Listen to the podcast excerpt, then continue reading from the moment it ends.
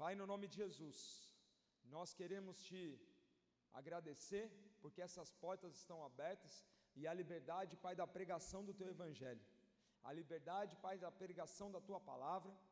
Nós te louvamos por isso, Senhor Deus, e clamamos, Pai, nessa hora para que o Senhor e o teu Santo Espírito esteja nos conduzindo e nos guardando, Pai. Guardando até mesmo de nós mesmos, Senhor Deus, do nosso cansaço, da nossa sonolência, das nossas preocupações e como a tua palavra nos fala, Pai. Leva, Pai, a nossa mente cativa a Ti, Senhor, em nome de Jesus Cristo. Que todo medo, toda angústia, toda preocupação, Senhor, no nome de Jesus, que isso, Pai, não seja impedimento para nós ouvirmos a Tua palavra. Nós clamamos, Senhor, em nome de Jesus, a Tua palavra revelada, Senhor Deus, sobre as nossas vidas. E eu declaro, Pai, no nome de Jesus Cristo, Pai, corações, ouvidos, Pai, abertos, Senhor Deus, corações, Pai, que são, Senhor Deus, terra fértil, abertos, Pai, para receber a semente, Pai, que é a tua palavra. Pai, uma palavra só é necessário, Pai, para mudar uma história. Uma palavra só, Pai, é necessária, Pai, para mudar situações, para mudar decretos, Senhor. Por isso, Pai, nós nos prostramos diante de Ti, nos prostramos, Pai, diante da Tua palavra, que é o próprio Cristo, o Verbo vivo. Nós nos prostramos, Pai, diante de Ti, clamamos, Pai, pela tua presença e pela tua direção. Espírito Santo, nos conduz nessa hora. Nos conduz. Que não saia uma palavra que não venha de ti, Senhor Deus. Não é nada sobre homens, Pai, é tudo sobre ti.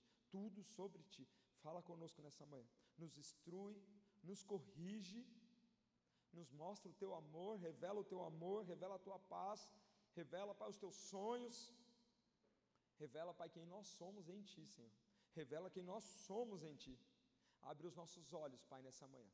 Abre os nossos olhos, abre os nossos olhos, Pai, naturais, que os nossos olhos naturais, Pai, sejam olhos de fé, Senhor, em nome de Jesus, para enxergar, Pai, para visualizar aquilo que nós não conseguimos, Senhor. Gera fé, Pai, aumenta a nossa fé nessa manhã, Pai, aumenta a nossa fé nessa manhã. Nós clamamos, Pai, para que os Teus anjos nos guarde, nos guarde, Pai Guarde essa igreja, guarde essa casa, Senhor. Nós declaramos, Pai, que o Teu nome é engrandecido e exaltado. E que tudo, Pai, tudo vai para Ti. Tudo veio de Ti e volta para Ti, Senhor Deus. Nós nos rendemos diante da Tua presença. Nós nos rendemos diante da Tua palavra. E entregamos esse momento a Ti, Senhor. No nome de Jesus Cristo. No nome de Jesus Cristo. Aleluia, aleluia. Queridos, nessa manhã a passagem está em Gênesis capítulo 15. Eu sei que alguns que eu acabo tendo contato estão acompanhando os 100 dias lá do pastor Felipe Parente. Se você não está acompanhando, e aí já deixou aqui mais uma dica, vale a pena a leitura da Bíblia em 100 dias com o pastor Felipe Parente, o pastor do Bola de Neve de Curitiba. E é uma leitura que são 14 capítulos por dia. Ele não faz a leitura dos 14 capítulos numa live. Ele faz isso todo dia, 7 horas da manhã até 8 horas da manhã, exceto no domingo. Então você faz a sua leitura à noite, no tempo que você tem ali, e aí no, de manhã ele faz um resumo daqueles 14 capítulos. Então, calhou de ser justamente Gênesis. O Senhor estava falando comigo sobre essa passagem, porque no mergulhando a gente. Né, e aí fica já um recado aqui, até esqueci de falar sobre isso. A gente vai retornar com Mergulhando na Palavra, um ministério dedicado para o estudo da palavra, no dia 5 de março, aqui na igreja, às 14h30, das 14h30 até as 16h30. Então, se você quer aprender um pouco mais sobre a palavra, a gente está estudando Gênesis, a gente vai voltar a partir de Gênesis capítulo 7, é um estudo mais minucioso. Então, 5 do 3, domingo, às 14h30. Enfim, voltando, o pastor Felipe Parente está fazendo esse estudo. E aí ele passou por, por Gênesis, já está, já, é, ontem ele falou sobre tabernáculo. E Gênesis capítulo 5 fala de uma história muito interessante. E como a palavra é algo real, não é uma história fictícia. Não é um livro da carochinha. A Bíblia é a própria palavra de Deus, aquilo que Deus instruiu para que os homens escrevessem. Não foi o homem pela sua própria vontade. O que nós podemos notar na palavra de Deus são características literárias, ou seja, Eu escrevo de um jeito. O Joãozinho escreve de outra forma. Usa outras palavras. Mas a linha mestre, ela não se perde. Aquilo que Cristo já determinou para que fosse escrito, está escrito. A forma que chegou para nós hoje é assim que o Senhor desejou que chegasse para nós hoje. Então, Gênesis capítulo 5 vai falar de uma passagem que encontra-se Abrão. Não era ainda Abraão, mas eu vou falar Abraão porque aí fica mais fácil para a gente não fazer confusão na nossa cabeça. Tá bom? Deus ainda não tinha trocado o nome de Abraão, antes ele era conhecido como Abrão, mas vamos falar aqui do Abraão, fica mais fácil o entendimento. No Gênesis capítulo 15, a palavra de Deus vai falar sobre Abraão, ele estava dentro da casa dele. Onde que eles habitavam naquela época? Habitavam dentro de uma tenda. Era assim. Abraão era um homem que já estava peregrinando, ele não morava mais na cidade dele. Ou seja, ele estava dentro de uma estrutura na, nesse momento da passagem de Gênesis capítulo 15. E aí chega um momento que Deus fala assim para ele: Vem aqui para fora. Deus conduz Abraão para fora. Então o título nessa manhã chama-se Vem para fora. Literalmente isso. Vai estar um céu aqui, vai estar uma nuvem, alguma. É isso aí. Depois vocês vão entender o porquê. Pastor Felipe Parente até comentou, já tinha ouvido uma outra pregação dele há muito tempo lá em Floripa.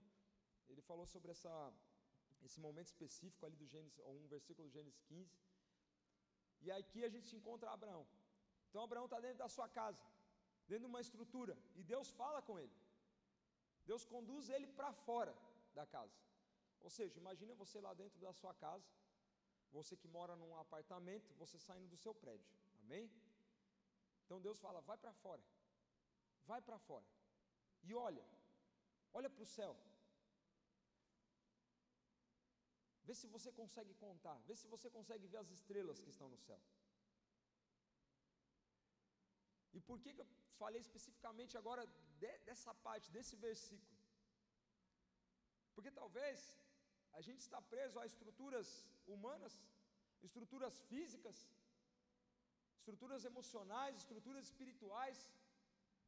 E o Espírito Santo de Deus está falando para a gente assim: vem para fora, eu quero falar com você. Vem para fora que eu quero te mostrar algo.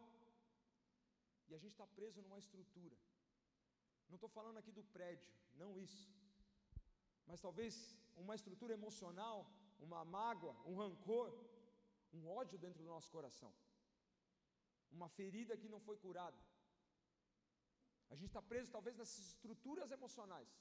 Talvez são estruturas espirituais. Como assim estruturas espirituais?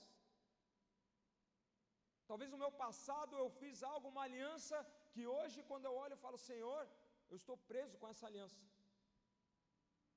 Fiz uma aliança com as trevas. Dediquei minha vida na magia negra. Dediquei a minha vida num terreiro. Dediquei a minha vida para um santo. Fiz um pacto, fiz uma aliança. Estou preso a estruturas espirituais. E o Espírito Santo falando para você assim: vem para fora. Vem para fora que eu quero conversar com você. Vem para fora que eu quero mostrar algo que você não imagina, ou que você imagina de uma forma, mas é muito maior do que você imagina. Talvez nós estamos presos nessas estruturas. E nessa manhã o Espírito, Santo, de Deus vai falar contigo e vai mostrar onde talvez você está preso. Talvez é uma falta de perdão. Talvez é uma falta de perdão. Você aceitar um perdão ou você liberar um perdão.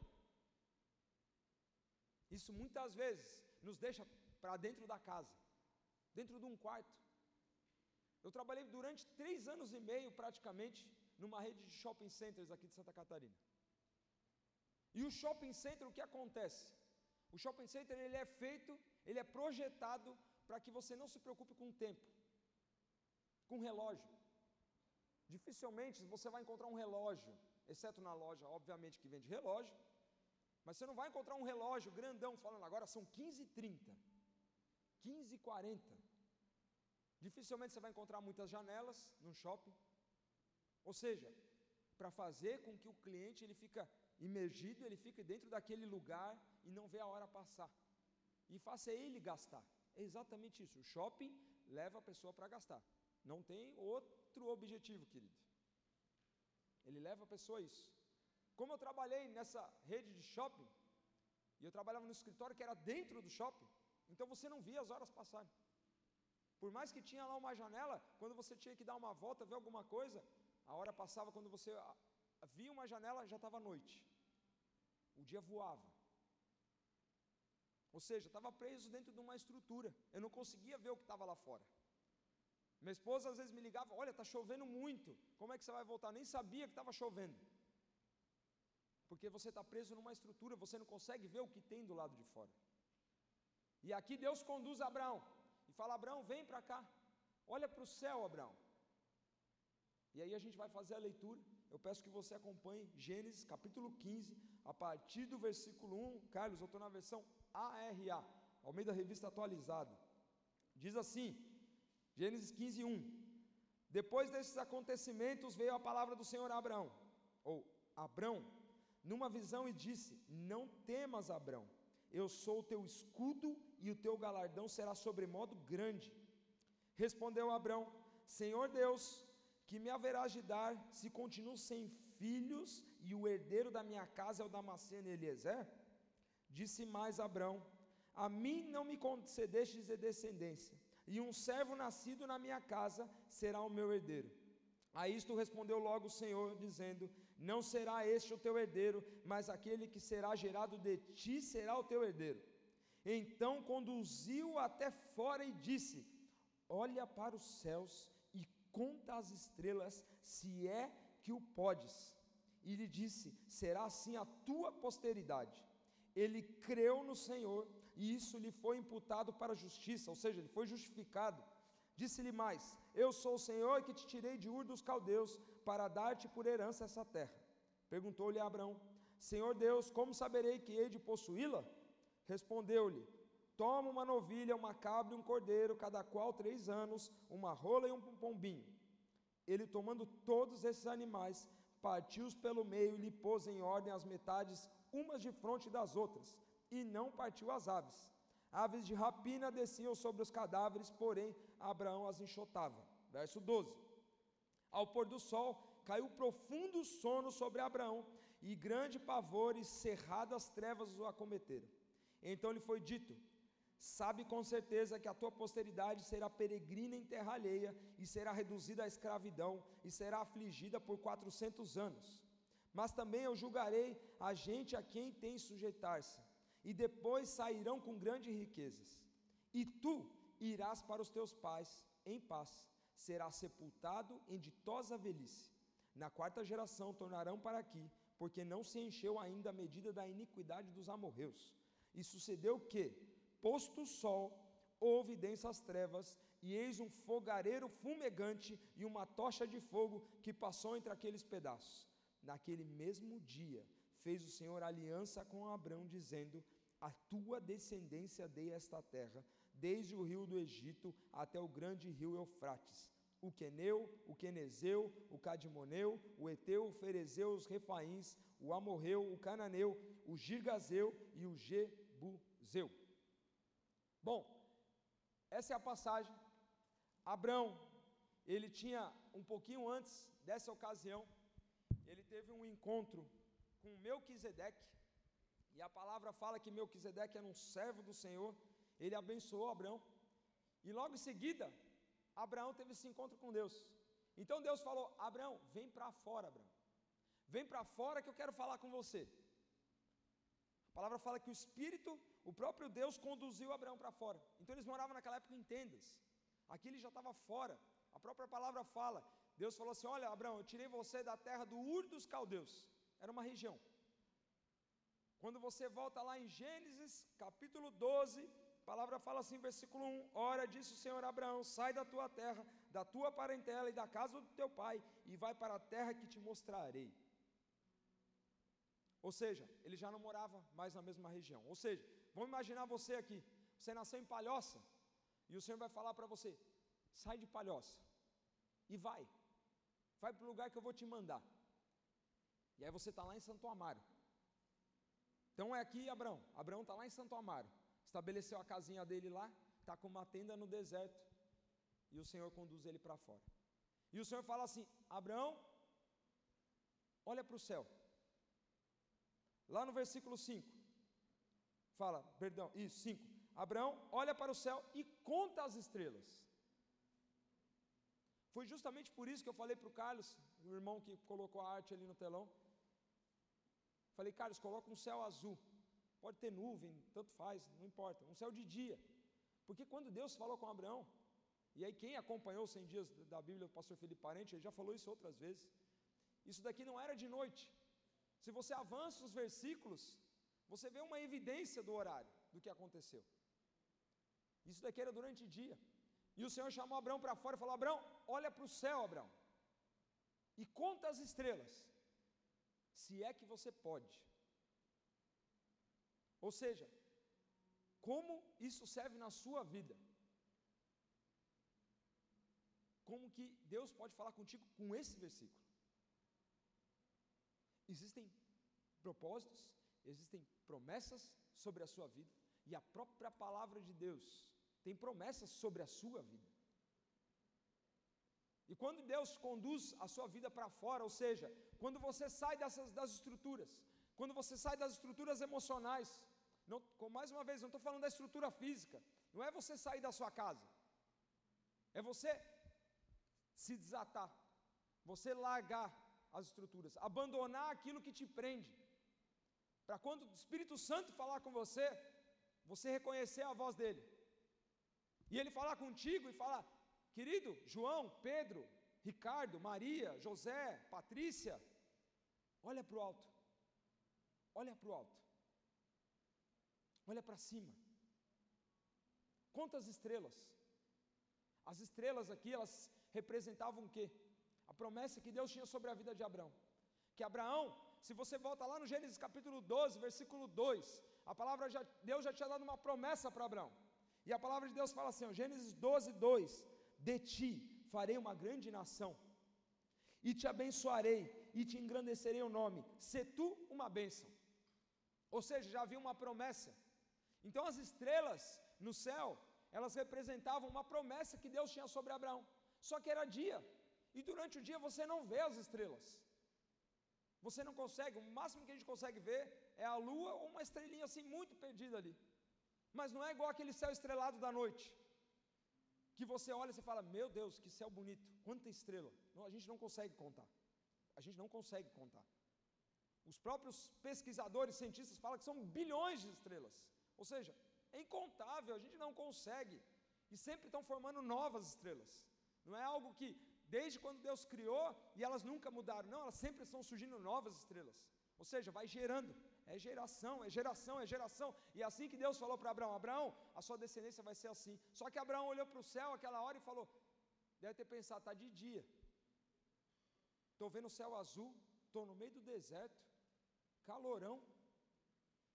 E aí por isso que Deus fala: se é que você pode contar as estrelas. E fala que Abraão, ele creu. Ou seja, na sua vida, Deus tem promessas. E por mais que você não veja, por mais que você não enxergue, por mais que quando você olha para o céu, você fala: Senhor, eu não estou vendo as estrelas, mas eu creio nas tuas promessas. É o que Deus quer para a sua vida. Para que você olhe para uma situação, você fala: Senhor, eu não vejo agora a pessoa curada. Senhor, eu não consigo ver que a minha esposa ou meu marido, a gente vai conseguir ter filho. Senhor, eu não consigo ver com os meus olhos naturais que essa situação do meu emprego pode mudar. Mas, Senhor, eu creio em Ti. Senhor, eu creio na Tua promessa. E é o que o Espírito Santo está falando para você nessa manhã. Creia na promessa do Senhor. Creia na palavra dEle. Mesmo que você olhe para o céu, você não veja as estrelas. Mas você creia. E você creia na promessa do Senhor. Creia na palavra dEle. E a passagem fala que depois que Abraão olhou para o céu, ele creu. No versículo 7 diz assim: Disse-lhe mais, Deus falando com Abraão: Eu sou o Senhor, que te tirei do Ur dos Caldeus, para dar-te por herança, herança essa terra. No versículo 4 do capítulo 15, a palavra de Deus diz assim: Deus tinha falado, Abraão falou para Deus: falou, Deus, eu te, cheguei até aqui, eu estou nessa região, e até agora eu não tenho filho. O Senhor falou para mim, quando eu saí lá da minha terra, que eu teria uma descendência. Mas até agora, Senhor, eu não vi nada. Mas ele cria, porque se ele não cresce, ele não teria nem saído da casa dele. Ele teria permanecido lá. E a palavra fala que prontamente Deus respondeu para ele. Versículo 4. A isto respondeu logo o Senhor dizendo: Não será este o teu herdeiro. Por quê? Abraão ele tinha um servo. Esse servo chamava-se Eliezer. Esse mesmo servo foi aquele que foi buscar um filho, uma esposa para o filho de Abraão, Isaac. Gênesis capítulo 24, a palavra vai mostrar.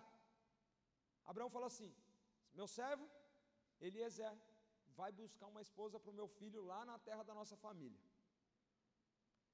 Então, quando Abraão estava nessa situação, ele falou: Senhor, eu cheguei até aqui. Então quer dizer que a minha descendência vai ser o meu servo? Uma pessoa que não é nascida do meu sangue? Versículo 4: Deus respondeu para ele: Não será este o teu herdeiro, mas aquele que será gerado de ti será o teu herdeiro. Carlos, se puder colocar Efésios capítulo 3, versículo 20 no telão. Efésios capítulo 3, versículo 20.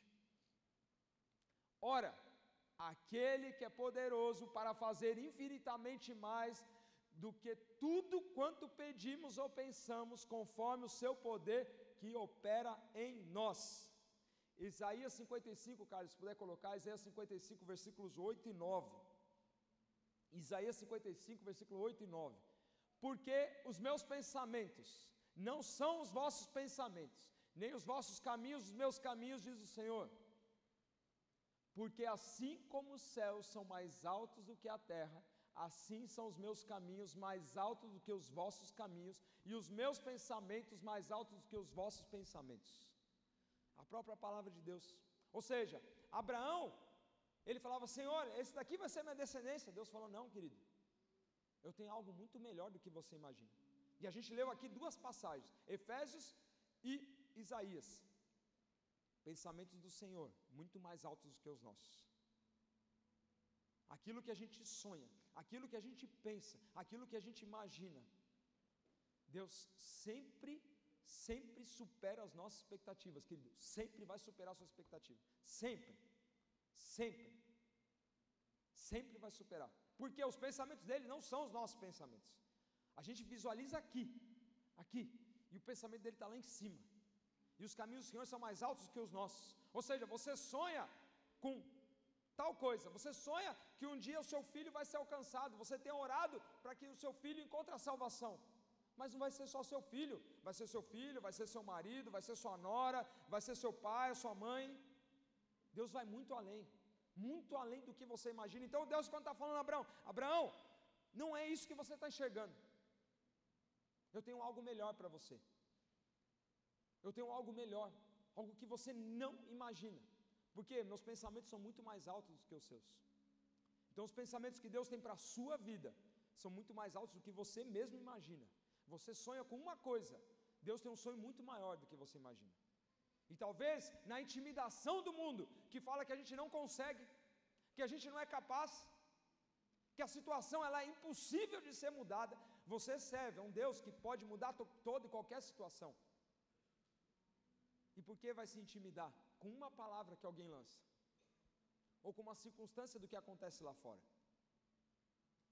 Bateu a crise econômica, bateu a crise na política, bateu crise não sei aonde. O barril do petróleo subiu, o barril do petróleo caiu, o dólar subiu, desceu.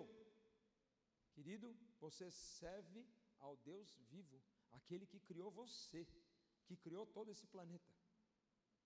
Por que você vai temer diante das situações? E a gente acabou de ler aqui duas passagens. Os pensamentos do Senhor são muito mais altos. E aquilo que a gente pensa, aquilo que a gente imagina, aquilo que a gente projeta, o que Deus tem para você é muito maior. Muito maior, porque Ele é Deus. Ele é Deus, Ele é o único capaz de oferecer algo muito maior do que aquilo que a gente pode ver, ninguém mais pode oferecer. Não são as coisas dessa terra, não são as estruturas dessa terra. Só o próprio Deus, só o próprio Deus. E aí a passagem fala que depois que Deus falou para Abraão, falou: Abraão, olha, eu te tirei, te trouxe aqui para essa terra para te dar ela como herança. A sua descendência vai dominar essa terra, vai dominar essa região. E Abraão falou: Senhor, eu preciso de uma prova sobre a, em relação a essa região. E aí a gente leu lá no versículo 9, 10 e 11. A palavra fala que Deus falou assim: Olha, vamos fazer o seguinte. Pega uns animais. Deus deu exatamente quais eram os animais para ele. Versículo 10. Ele toma, 9, perdão. Toma uma novilha, uma cabra, um cordeiro, cada qual três anos, uma rola e uma pombinha. A palavra fala no verso seguinte que Abraão fez exatamente como Deus pediu. Obediência. Quando Deus fala contigo, o que Ele está querendo de você é obediência. É obediência. Qual pai, qual mãe, quando não pede algo para o filho, não quer uma obediência? A gente que é pai, e, você, né, e quem é mãe aqui, sabe, às vezes você fala uma coisa o filho não faz. Aí você fala uma vez, você fala duas vezes, às vezes tem que falar três vezes, pá, se liga. Né? E a gente que já foi adolescente, já foi jovem, sabe também como é que é. Pai e a mãe falava, fingia que às vezes não estava nem ouvindo e dava as costas. Deus ele é um pai, você é um filho. Então quando o pai está falando com você, não dê as costas para ele. Mostra, a palavra mostra que Abraão ele foi obediente ao Senhor. E ele fez exatamente como Deus pediu. Versículo 11. 10. Ele tomando todos esses animais, ou seja, fez exatamente como Deus pediu para que ele fizesse. E no final do capítulo, a palavra nos mostra, final do capítulo não, final dessa passagem, a palavra nos mostra que Abraão ele abriu os animais, separou os animais. E por que que se fazia isso antes? Isso significava o que? Uma forma de você fazer um pacto, uma aliança com alguém.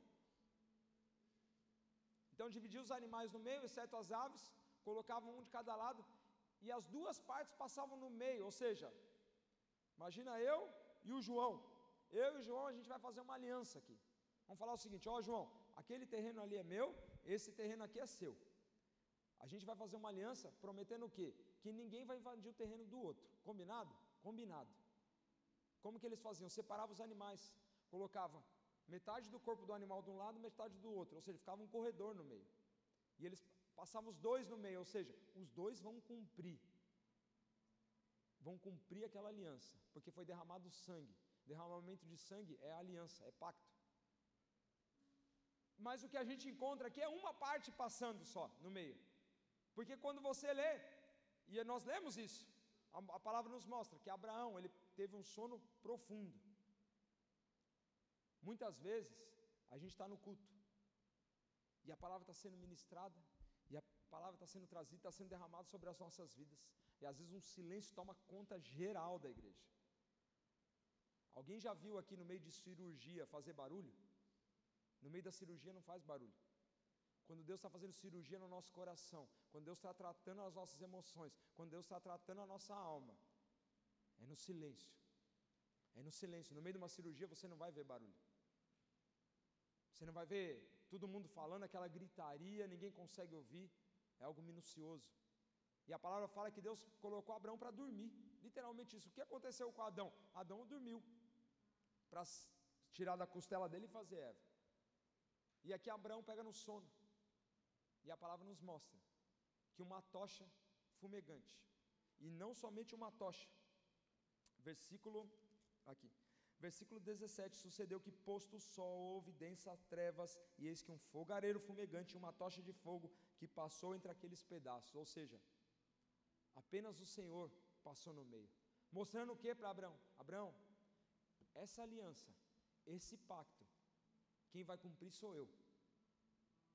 E quando Deus derrama uma palavra sobre a tua vida, e quando você vai para a própria palavra e você encontra promessas e palavras para a sua vida, porque talvez você está aí pensando, pô, meu irmão, mas eu nunca recebi uma palavra, nunca ninguém veio orar por mim e declarou uma palavra. Aqui ó, tem inúmeras promessas para a sua vida, inúmeras. Você não precisa depender de palavras de homens são usados pelo Senhor. Amém, glória a Deus por isso, isso acontece sim, o Espírito Santo que age. Mas, querido, aqui tem todas as promessas que você precisa. Todas as promessas, profecias, aquilo que vai acontecer com a humanidade, se você encontra aqui. E aquele que prometeu é o mesmo que passou no meio daqueles animais que estavam abertos, ou seja, vai se cumprir, ele não vai quebrar a aliança dele. Por que, que Abraão não passou? Por que, que Deus fez Abraão pegar no sono? E por que, que Abraão não passou? Porque ele era homem, falho, sujeito a vacilar, sujeito a errar. A gente encontra Moisés, Moisés com o povo no deserto. Quantas coisas aconteceram? Homem falho, assim como eu e você. Não quer dizer que a partir do momento que você começa a caminhar com Cristo, você vai ser um homem, uma mulher perfeito, sem erros. Não é isso. Não é isso. Não acontece dessa forma. A diferença é que você vai ter o Espírito Santo dentro de você. E ele vai emitir alertas dentro de você. Aquilo que antes, os ambientes que você chegava e não tinha problema. Ah, antes eu ia lá no bar, tomava aquela gelada lá, encostava lá e estava tudo certo. Passava o sábado inteiro tomando aquela gelada. Você vai comer, você vai pensar em sair de casa, o Espírito Santo vai te dar um alerta. Vai falar, onde você vai? O que, você vai fazer lá? Lá não é um ambiente para você estar mais. A balada que a gente ia, as festas que a gente ia, que era regada a droga, droga, bebida, o prostíbulo. Quantos lugares? Que até então não havia um problema. Só que agora você tem o Espírito Santo dentro de você a partir do momento que você aceitou o Senhor Jesus. E o Espírito Santo ele vai emitindo alertas. Vai falando, querido, sai dessa furada. Sai dessa cilada. Sai deste lugar. Não vai para lá. Não vai para lá. Ou seja, a gente pode tropeçar se a gente resolver tomar a decisão errada. Nós não, não nos tornamos perfeitos. O único perfeito é o Senhor. O único perfeito é o Senhor. Só que agora a gente tem o Espírito Santo. E olha que interessante, dentro de você, a partir do momento que você aceitou Jesus, dentro de você, você tem aquele que tem todo o poder. Dentro de você, o Todo-Poderoso habita dentro de você. Você já parou para pensar nisso? Aquele que criou o céu, aquele que criou a terra, aquele que abriu o mar, aquele que derrubou muralhas, aquele que venceu guerras, aquele que vai voltar, aquele que é eterno, ele habita, o Espírito dele habita dentro de você. Dentro de você. E por que que a gente ainda resolve tomar decisões precipitadas, sendo que tá, são emitidos diversos alertas? Igual, por exemplo, no Japão. No Japão, depois que teve aquele problema do tsunami, eles aumentaram a, o critério de emitir alertas por causa do tsunami. Ou seja, é emitido muito tempo antes, está avisando: olha, sai daí, sai daí porque está vindo algo perigoso, há um risco, não vá para lá, não fique naquele lugar. É o Espírito Santo dentro de você, emitindo vários alertas. Cara, não toma essa decisão. Não vai por esse caminho, espera, espera, espera. E aqui está Abraão. Abraão se encontra nesse ambiente. O próprio Deus passou no meio daqueles animais e falou: Abraão, eu vou cumprir a promessa. Eu vou cumprir a promessa. Aquilo que tem na própria palavra de Deus vai se cumprir. E tem promessas para a sua vida na palavra de Deus, ou seja, vai se cumprir, querido. Vai se cumprir. A palavra nos fala: aquele que prometeu, ele é fiel para cumprir. Ou seja, vai se cumprir. Se você está na dúvida, deixa a dúvida de lado, porque a palavra de Deus, ela é a verdade máxima, máxima, e ela vai se cumprir. E a palavra também nos mostra, e aí aqui eu quero separar três pontos rapidamente. A palavra fala que Abraão, versículo 5. Então conduziu até fora e disse: Olha para o céu. O que é olhar para o céu? Além daquilo que eu já mencionei antes. O que é você olhar para o céu? É você olhar para o alto, olhar para as coisas que não são passageiras, é olhar além do céu azul, olhar além das estrelas, olhar para aquilo que é eterno. É isso que Deus está falando para Abraão: Abraão, olha para o alto, olha para o alto. Não olha para essa terra, não olha para as coisas passageiras, não olha para as coisas materiais, olha para o alto. Olha para o alto, olha para aquilo que é eterno. Carlos, se puder colocar Colossenses capítulo 3, versículo 1. Colossenses 3, do 1 ao 3. A palavra diz assim: Colossenses capítulo 3, versículo 1. Portanto, se fosse ressuscitado juntamente com Cristo, buscai as coisas da onde? Lá do alto. Onde Cristo vive, assentado à direita de Deus. Verso 2. Pensai nas coisas lá do alto, não nas coisas que são aqui da terra. Verso 3: Porque morrestes e a vossa vida está oculta just, juntamente com Cristo em Deus. Ou seja, aonde você tem que buscar? Para onde os seus olhos têm que estar? Para o alto.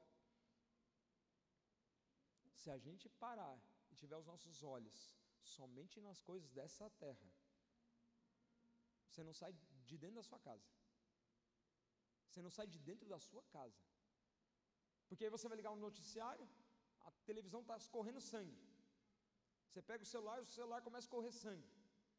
Você não sai de dentro da sua casa. E Deus está falando para você nessa manhã, querido, olha para o alto. Olha para o alto. Se a, a, sua situação é B, é X, é A, Y ou Z, não importa, olha para o alto. Olha para as coisas do alto, olha para as coisas eternas. Mateus capítulo 6, se puder colocar, Carlos, versículo 19. Mateus capítulo 6, versículo 19. Não acumuleis para vós outros tesouros sobre essa terra, onde a traça e a ferrugem corroem e onde os ladrões escavam e roubam. Versículo 20. Mas ajuntai para vós outros tesouros no céu, onde traça nem ferrugem corrói, e onde ladrões não escavam nem roubam. Versículo 21. Porque onde está o teu tesouro, aí estará também o teu coração. Aonde você tem ajuntado os teus tesouros? Deus falou para Abraão: Abraão, olha para o céu. Não tem estrelas no céu, Abraão. O que eu estou querendo mover em você é a sua fé. É isso que eu estou querendo fazer. Deus falando para Abraão. E Deus está falando para você nessa manhã: olha para o céu. Aquilo que você não vê, olha para o céu. Ou seja, olha para o alto, olha para mim. É o Espírito Santo de Deus falando: olha para mim, olha para mim, olha para aquilo que é eterno. Tudo isso daqui vai passar. As coisas dessa terra vão passar. E como nós lemos em Mateus 6, a palavra fala: não é juntar o tesouro nessa terra. Porque a gente pode chegar no final da nossa vida, ter trabalhado, ter ralado, ralado, ralado, e a família abandonada. E aquilo que Deus confiou como ministério sobre a sua vida, abandonado. E aquilo que deveria ser uma prioridade na sua vida, abandonado. Ou seja, tesouros nessa terra. Tesouros nessa terra. Onde o ladrão rouba, onde a traça corrói, onde a ferrugem pega. Coisas passageiras. Coisas passageiras. Então, olhe para o alto. Faça como Abraão. O Espírito Santo está falando para você: sai dessas estruturas emocionais. Aonde você está preso. Se você precisa liberar o perdão, libera o perdão. Se você tem uma ferida aberta, fala: Senhor, me cura nessa manhã. Senhor, eu tenho um ódio dentro do meu coração. Eu quero pegar a pessoa pelo pescoço, quero chacoalhar o pescoço dela. Ela me feriu, me magoou. Fala, Senhor, me cura nessa manhã. Eu não quero ficar preso nessas amarras. Porque é a mesma coisa que você carregar uma bola, um peso no seu pé, um peso nas suas costas. E você não consegue ir para fora para ver aquilo que Deus tem para a sua vida. O quanto é bonito você ir para fora numa noite estrelada e você contemplar aquilo que Deus faz. Eu, particularmente, eu gosto muito do céu azul, mais do que o próprio céu estrelado. É algo que eu gosto bastante. Deus fala muito comigo nesse momento. Eu gosto muito disso. Mas por quê? Você está contemplando aquilo que Deus fez. Só que às vezes a gente está dentro de casa, está preso num sofá, está preso numa cama, está preso num quarto. Porque a depressão talvez bateu, uma ansiedade, uma angústia, uma aflição, uma perda, talvez uma perda chegou na sua família. E está te impedindo de ver aquilo que Deus tem para a sua vida. Está te impedindo de Deus gerar uma fé dentro do teu coração para você viver os propósitos dele. Ou seja, que nessa manhã o Espírito Santo possa mostrar aquilo que realmente te prende, se é algo que te prende na sua vida. E você realmente possa olhar para o alto e ver as promessas que Ele tem, e você de fato viver o que o Senhor tem para a sua vida. E ter fé. Ter fé, a palavra fala no versículo seguinte, no versículo seguinte, e ele creu. Ou seja, Abraão olhou para o céu, viu que não tinha estrela, e Deus falou: Abraão, se você pode, conta. Não tinha como ele contar, porque não tinha estrela no céu. Mas pelos olhos da fé, ele creu. Ou seja, fé é algo extremamente necessário na nossa vida. É algo extremamente necessário na nossa vida. Carlos, se puder abrir Hebreus capítulo 11, versículo 6. Hebreus 11, versículo 6. Esse capítulo fala exclusivamente sobre a fé, e o versículo diz: De fato, sem fé é o que?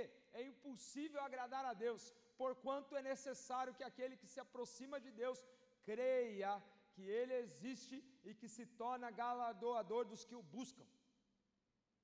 Sem fé é impossível agradar a Deus. Sem fé é impossível agradar a Deus. Está faltando fé aí? Está faltando fé? Peça para o Senhor. Senhor, aumenta a minha fé. Eu perdi a fé. Senhor, eu perdi. Tive muitas desilusões, muitas frustrações, frustrações com pessoas, frustrações com coisas, com projetos. Perdi minha fé, Senhor. Nessa manhã, peço para o Espírito Santo, Espírito Santo, volta a encher aquele potinho da fé que está vazio dentro de mim.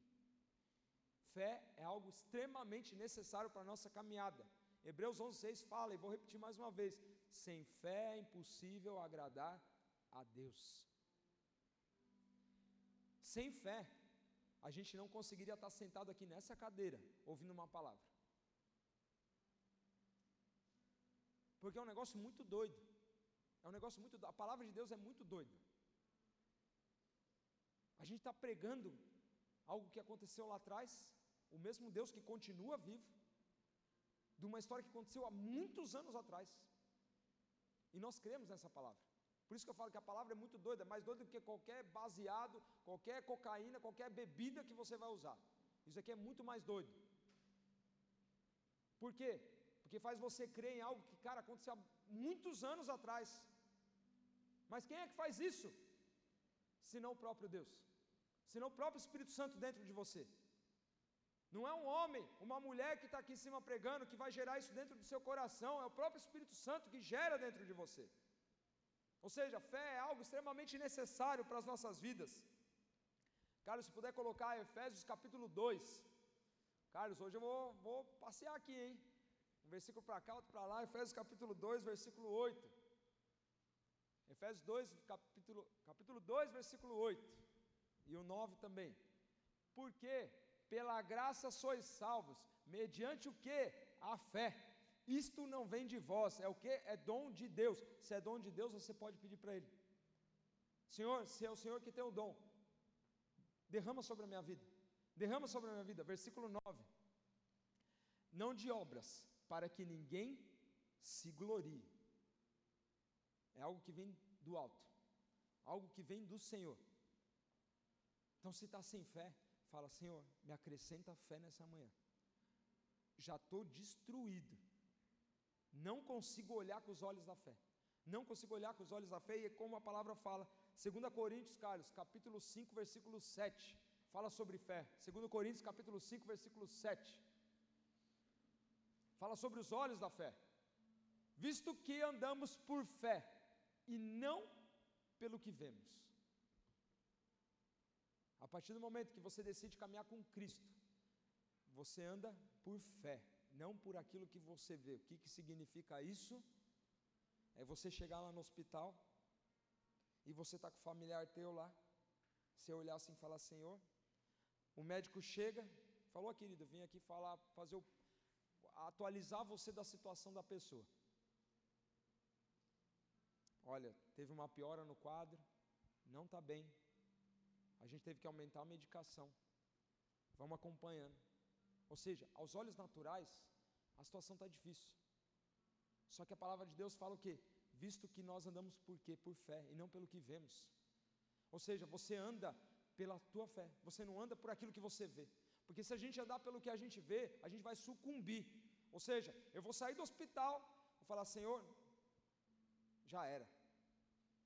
Não tem mais o que fazer. Querido, você serve a um Deus vivo. Jesus, quando ele andava no meio da cidade, quando ele andava no meio das pessoas, ele andava e curava. E os discípulos, depois em Atos, você vai ver a mesma coisa, andando e vidas sendo curadas. Mas eram aqueles homens que faziam, não eram aqueles homens, não tinha nada a ver sobre os homens. mas era o Espírito que agia através da vida deles. Então, esse exemplo que eu dei aqui talvez seja o exemplo que você está vivendo na sua família e na sua casa. Talvez você seja exatamente essa pessoa que está indo lá no hospital visitar alguém, ou sabe de algum familiar e está falando: Senhor, essa situação não muda. Lembre-se, 2 Coríntios capítulo 5, versículo 7, nós andamos por fé, e não pelo que vemos, não pelo que vemos, não é pelo prontuário médico, não é pelo diagnóstico médico, não é por decreto de homens, você anda por fé. Você anda por fé, você anda por aquele que tem o poder de curar. Você anda por aquele que tem o poder de curar. Ah, Senhor, mas Senhor, eu não sou o pastor da igreja. Eu não sou o pastor da igreja, vou ter que chamar o pastor da igreja para vir orar aqui pela pessoa. Sim, o pastor pode ir lá, ele pode orar, o presbítero, o irmão do NV, o pessoal pode orar. O irmão, o líder da célula pode orar. Mas você também pode ser o instrumento. Você pode viver a experiência. Você pode testemunhar, você pode ter experiência com Cristo e ser o canal dele dentro daquele hospital. A palavra não, não coloca critérios, inúmeros critérios, que só um pode orar por um enfermo. Não é isso. Não é isso. Deus pode te usar. Deus pode te usar. E Deus quer te usar. Então, ou seja, tenha fé. Tenha fé. Você olha para o alto e você não vê as estrelas. Mas com os olhos da fé, você já está imaginando as estrelas. Você já está imaginando a sua descendência. Você já está imaginando aquela situação, aquela situação mudando na sua vida. Você já está imaginando as coisas acontecendo. Porque isso chama-se andar por fé e não por vista. E o terceiro ponto, proteja aquilo que Deus confiou para você. Proteja. Como assim proteja? Versículo 10 e 11. A palavra fala: que Abraão, ele tomou aqueles animais, partiu, colocou em ordem. Verso 11: Aves de rapina. Aves de rapina desciam sobre o cadáver, ou sobre os cadáveres, porém Abraão as enxotava. Ou seja, aquilo que quer roubar o que Deus entregou para você. Muitas vezes roubar até a tua fé. Muitas vezes roubar a tua família roubar o teu trabalho, roubar a tua vida. Só que Abraão falou: não, sai daqui, pode para lá. Dava chute, dava soco, não vai ficar nenhuma ave por aqui. A ave ela quer representa o que? O inimigo que está ao nosso derredor, achando espaço para vir, uh, tragar a gente, achar, achar aquela brecha na nossa vida para entrar e fazer uma bagunça. Só que Abraão falou: não, aqui não. Aqui sai fora. Sai fora. Não entra na minha casa. Não entra na minha casa, não entra na minha família, não encosta na minha esposa, não encosta nos meus filhos, não tem domínio sobre o meu trabalho, não tem domínio sobre os sonhos que Deus, Deus tem sobre a minha vida. Ou seja, proteja o que Deus confiou para você. Proteja o que Deus confiou para você. Se é a sua família, se você tem você e a sua esposa, você não tem filhos. Esposa proteja o marido, marido proteja a esposa. O que aconteceu com Adão e Eva? Eva estava no jardim sozinha, no momento que a serpente veio astuta para falar com ela. Cadê Adão? Cadê Adão? Adão não estava ali. Era papel do Adão, Adão proteger a Eva. Marido, proteja a sua esposa. Proteja a sua esposa contra as serpentes desse mundo. Proteja aquela que Deus confiou para você. Esposa, proteja o seu marido contra as serpentes desse mundo. Pais, proteja os seus filhos contra as serpentes desse mundo, contra as aves de rapina desse mundo. Tem ave de rapina tentando entrar na sua casa, roubar o teu filho, roubar a tua filha de dentro da sua casa, na sua frente. Como? Televisão. Televisão é um exemplo clássico. Clássico. O celular, a TV, enfim, aquilo que o seu filho assiste. Um exemplo. Está tentando lá de dentro, ó. Uh, roubar seu filho. Uma ave de rapina. No seu trabalho. Não mente, não tem problema, querida. Fala que eu não tô. Não tem problema. Eu tô aqui do seu lado, mas ó, fala que eu não tô, tá bom? Ave de rapina, tentando fazer com que você seja um mentiroso dentro do seu trabalho. Propostas, propostas na nossa vida. Não, vamos lá. Pô, lembra quando a gente ia naquele lugar lá? Pô, aquele lugar, não, mas você já está curado, não tem problema você voltar lá. Vamos dar aquele rolê. Aí você chega naquele lugar, e aquele lugar começa a te lembrar. Pô, ali era o canto que eu ficava. Ali era o lugar que eu usava. Ali é onde eu fazia isso. De repente, vê ave de rapina, quando você vê, você já está, já está no meio. Proteja o que Deus confiou para você, proteja a sua própria vida. A sua própria vida. Deus confiou ela para você. É responsabilidade sua. É responsabilidade sua, é responsabilidade minha, é responsabilidade nossa cuidar da nossa vida.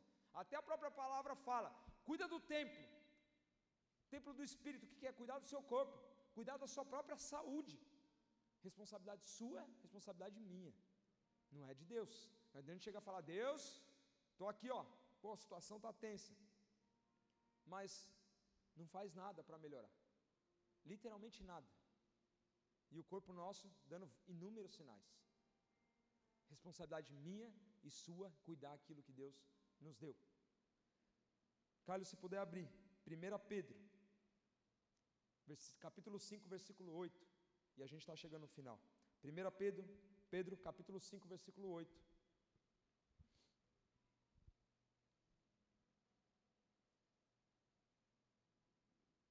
Foi aí? 1 Pedro 5, 8. Qualquer coisa eu vou, vou aqui pela Bíblia. Foi, fechou. Sede sóbrios e vigilantes. O diabo, vosso adversário, anda em derredor como um leão que ruge, procurando alguém para devorar. Não está para brincadeira. Quer acabar com a sua vida. Quer acabar com a nossa vida. Literalmente isso. Quer destruir as nossas famílias. Literalmente isso. Quer destruir seu casamento. Quer destruir o trabalho onde você está destruir sua carreira de estudo, fazer a gente se perder. Não brinque. Não brinque em flertar com Satanás. Não brinque em flertar com as coisas desse mundo. Ah, não tem problema, é só um pouquinho. Esse pouquinho vai virar um buraco gigante. Não brinque. Enxota. Enxota as aves. Faz igual Abraão. Chuta. Fala, sai daqui. Sai daqui em nome de Jesus. Eu não aceito mais. Não é mais dentro da minha casa. Isso aqui é um lar, uma família que serve ao Senhor. Eu não vivo mais dessa forma. Eu não aceito mais desse jeito. Usa a palavra, declara a palavra de Deus. Não sei, não sei no que orar. Abre a palavra, vai para a Bíblia, pega a Bíblia começa a declarar os versículos. Declara os versículos sobre a sua casa, sobre a sua família. Enxota. Enxota Satanás, fala: sai, daqui da minha casa você não entra mais. Eu sou autoridade, você é homem, você é marido, você é sacerdote da sua casa. Você é esposa, você é coluna, você é sábia dentro da sua casa. Não permita que Satanás entre para tentar bagunçar o seu casamento. Enxota, senta os dois e fala: sai, daqui não. Aqui você não entra mais. Aqui você não faz mais a bagunça que você fazia antes. Nós servimos ao Deus vivo. Nós servimos ao Deus vivo. Ou seja, proteja o que Deus tem para sua vida, aquilo que Deus confiou, aquilo que Deus te entregou. E para a gente finalizar, se o louvor já quiser subir, por gentileza. No versículo 17, a palavra fala para a gente, mais uma vez, que apenas um passou no meio dos animais. O próprio Senhor, através daquela tocha, através daquele fogo, um, um era capaz de cumprir a promessa. E aí, quando nós vamos para Cristo, quando a gente vai lá para o Novo Testamento, a gente vê que só um foi para a cruz. Um foi capaz de ir para a cruz. Um era capaz de cumprir a promessa. Um era capaz, e somente ele, de poder salvar os homens. Um apenas. Nós por nós mesmos, nós não conseguimos nos salvar. Se a gente viver a vida do nosso jeito, da nossa forma, esse é o pior castigo para nós homens. Esse é o pior castigo para nós homens. Homens, como eu falo, é homens e mulheres para a humanidade. O pior castigo da humanidade é nós vivemos da nossa forma, do nosso próprio jeito, com as nossas próprias decisões. Porque Cristo ele foi para a cruz, foi um só que foi para a cruz. Um foi para a cruz. Um fez uma aliança chamada Nova Aliança. A nova aliança em Cristo. Ou seja, ele fez um pacto, ele fez um acordo que ele não vai quebrar. Ele não vai quebrar esse acordo. Os nossos pecados conduziram Cristo até a cruz. O meu pecado e o seu pecado conduziram Cristo até a cruz. São os nossos pecados que foram expostos. Cristo pagou pelos pecados das nossas vidas. Ou seja, Jesus, ele é o único caminho, único caminho que te leva para a salvação. Único caminho. Você vai procurar, querido, em dinheiro, em carro, em casa, você não vai encontrar. Não vai. Talvez vai ser algo que vai ser assim, um mês, dois meses, um ano, dez anos, mas vai passar. Vai chegar uma hora que vai gerar uma outra necessidade. Esse carro não serve mais para mim. Cristo não. Cristo ele vai suprir todas as necessidades, tudo aquilo que você precisa, todas as suas emoções, todo vazio dentro do teu coração. E só Ele pode gerar e trazer a vida eterna para você. O acesso à vida eterna se encontra apenas em Cristo. A palavra fala em João capítulo 10 que Ele é o bom pastor. E Ele é a porta, que além de ser o bom pastor, Ele também é a porta que conduz as ovelhas para a pastagem, para os pastos verdes, que nós encontramos em Salmos 23. Ou seja, Cristo é o único caminho. Ele é o único que, assim como foi com Abraão, o único que passou como um fogo entre os animais, falando: Eu estou fazendo uma aliança. Cristo fez uma aliança naquela cruz. Ao terceiro dia ele ressuscitou. E ele falou: Olha, estou fazendo uma aliança. Essa aliança, ela tem salvação, ela tem vida eterna, ela tem libertação, ela tem cura para as nossas vidas. Então, aquelas estruturas emocionais, estruturas espirituais, aquilo que te prende, que te impede de olhar para fora e ver os sonhos de Deus sobre a sua vida. E Deus falando, está falando assim para você nessa manhã: olha para o alto. Você não está vendo, né? Mas olha para o alto. E continua olhando para o alto.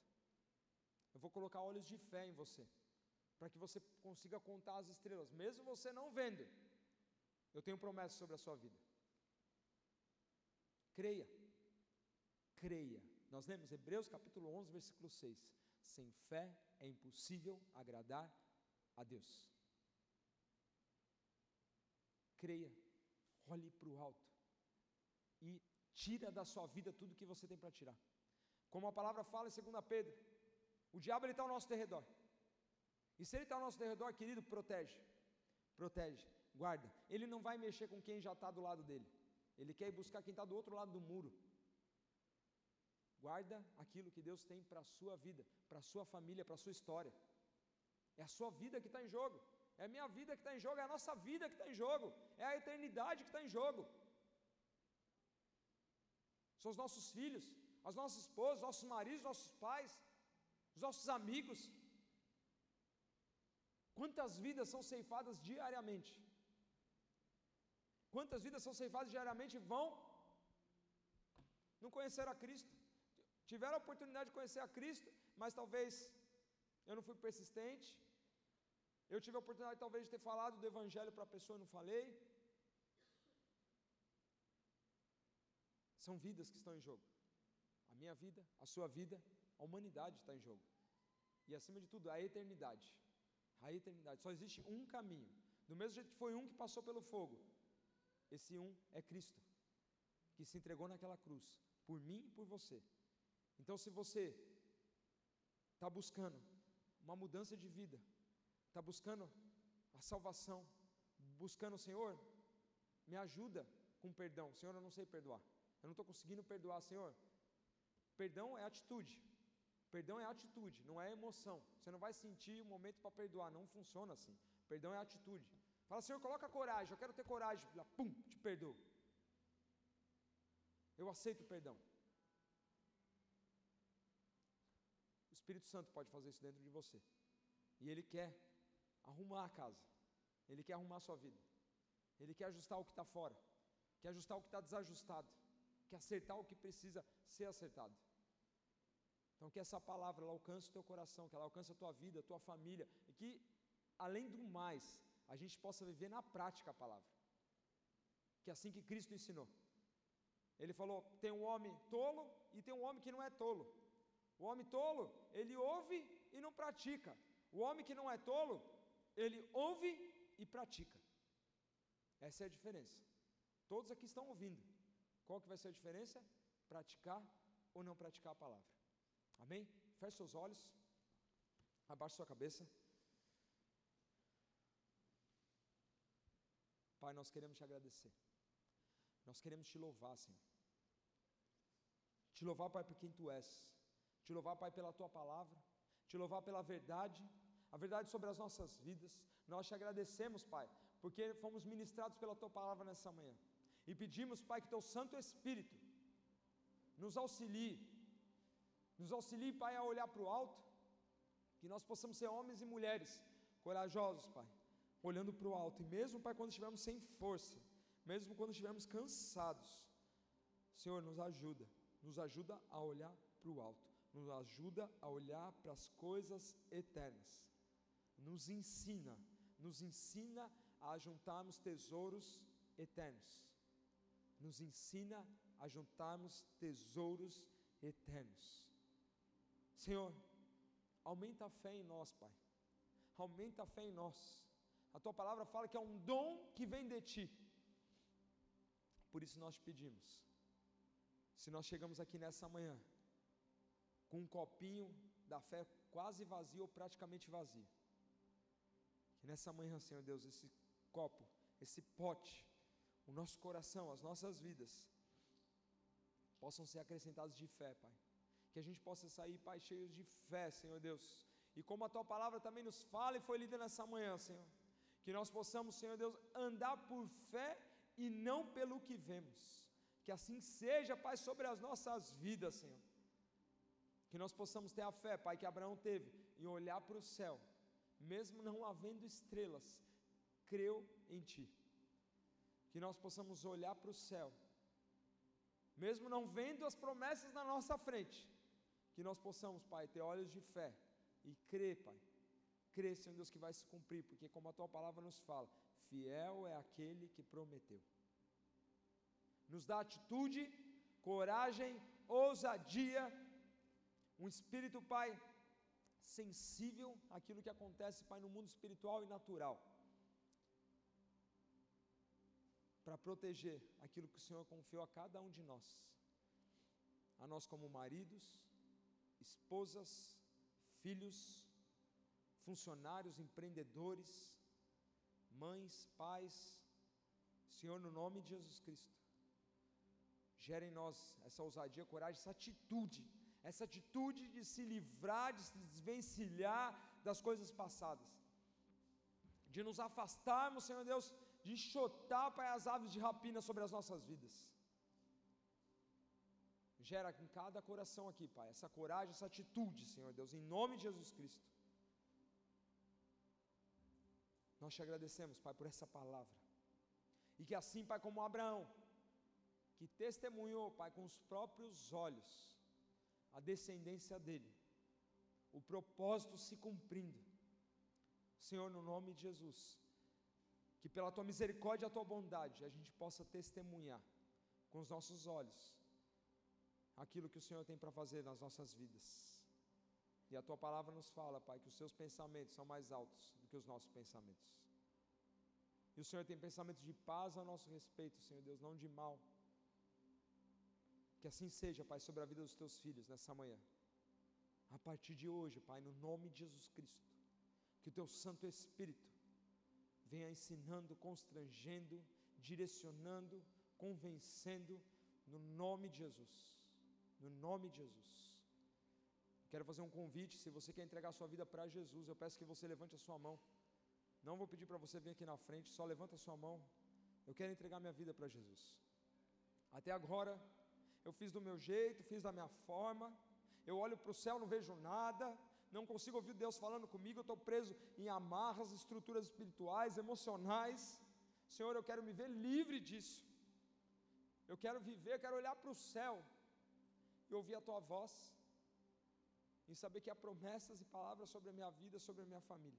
Se você quer entregar sua vida para Jesus Cristo de Nazaré, o Yeshua Hamashia, aquele que vive, aquele que vai voltar, aquele que é o autor da eternidade, aquele que é o autor da salvação. Se você quer, entregar o seu coração para Ele nessa manhã, levante sua mão onde você está. Eu vou fazer uma oração. E eu peço que você repita essa oração. Senhor Jesus, eu te agradeço, porque nessa manhã eu te encontrei. Senhor Jesus, eu peço perdão pelos meus pecados. Me perdoa de tudo aquilo que eu fiz. Me lava com o sangue de Jesus. Eu entrego meu coração, a minha vida, tudo que sou para ti. Escreve meu nome no livro da vida e faz uma nova história na minha vida e na minha família. Senhor Jesus, eu te agradeço, porque hoje eu tive um encontro contigo.